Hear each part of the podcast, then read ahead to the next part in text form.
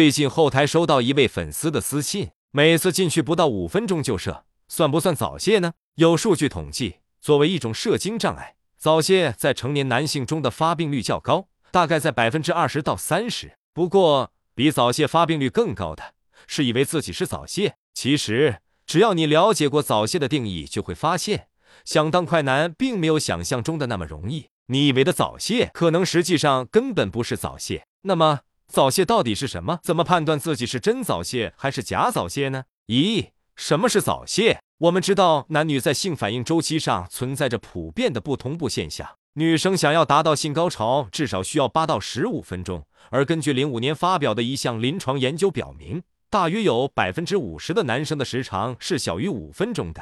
也就是说，有一半的老爷们撑不到女友达到巅峰，便早早缴械了。同时，因为男生在时长这件事上也找不到合理的参照对象，只能和小电影中浮夸的、经过剪辑的镜头做对比，慢慢的就会产生这样的想法：我是不是早泄了？别急着下定义，先让小编带大家了解一下到底什么是早泄。根据国际性医学学会 （International Society for Sexual Medicine） 二零一四年更新的早泄定义。原发性早泄是指几乎每一次的性生活中，从丁丁进入女生身体到射精的时间小于一分钟。也就是说，想要被诊断为早泄，需要同时满足以下三个条件：一、射精时间小于一分钟；二、持续了三个月以上的时间；三、性伴侣和性生活的频率稳定。如果你满足不了以上三个条件，那么不好意思，你可能是假早泄。二、有哪些情况其实是假早泄？就像很多男生会因为小黄文中人均十八厘米、小臂般粗的夸张描述而对自己的小兄弟不满意，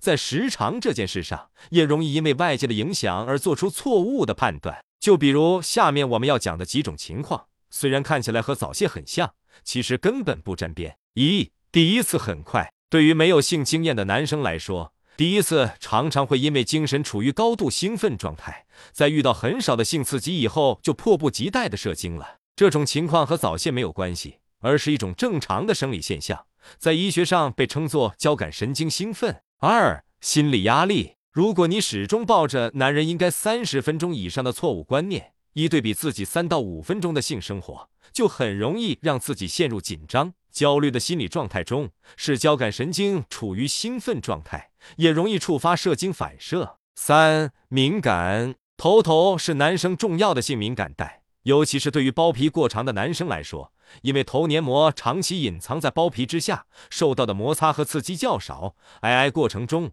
遇到少量的刺激就会忍不住射精轻。四、不顾女方感受，在和早泄有关的定义中，除了时间长短以及频率以外，还有一点需要注意，那就是男生是否能够自主控制射精。如果男生在性爱过程中只以满足自己为前提，并不考虑女方的感受，每次都草草结束，这种情况看起来好像是生理问题，其实是因为男生的配合度不高以及性知识的匮乏导致的，也属于假早泄的情况。三、早泄是什么原因导致的？早泄属于一种射精功能障碍，在成年男性中发病率较高。想要恢复到正常的状态，需要找到造成早泄的具体原因。一、放纵过度。因为刺激较为强烈，很容易因为一味追求快感而纵欲过度，造成身体精力下降、肾虚、性器官早衰，从而影响时长。同时，因为紫薇艾所带来的刺激直接强烈，久而久之会使控制射精的能力减弱，进而影响男生在实战中的表现。二、器质性原因，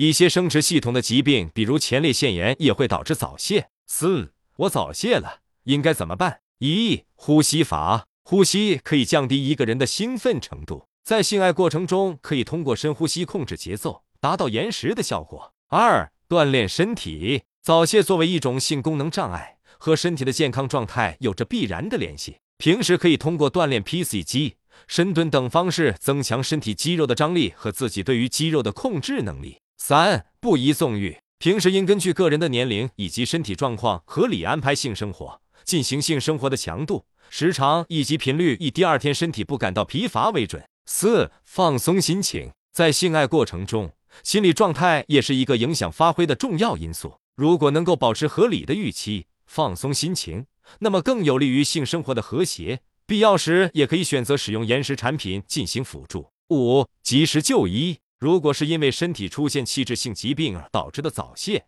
建议大家及时咨询专业的医生进行诊断和治疗哦。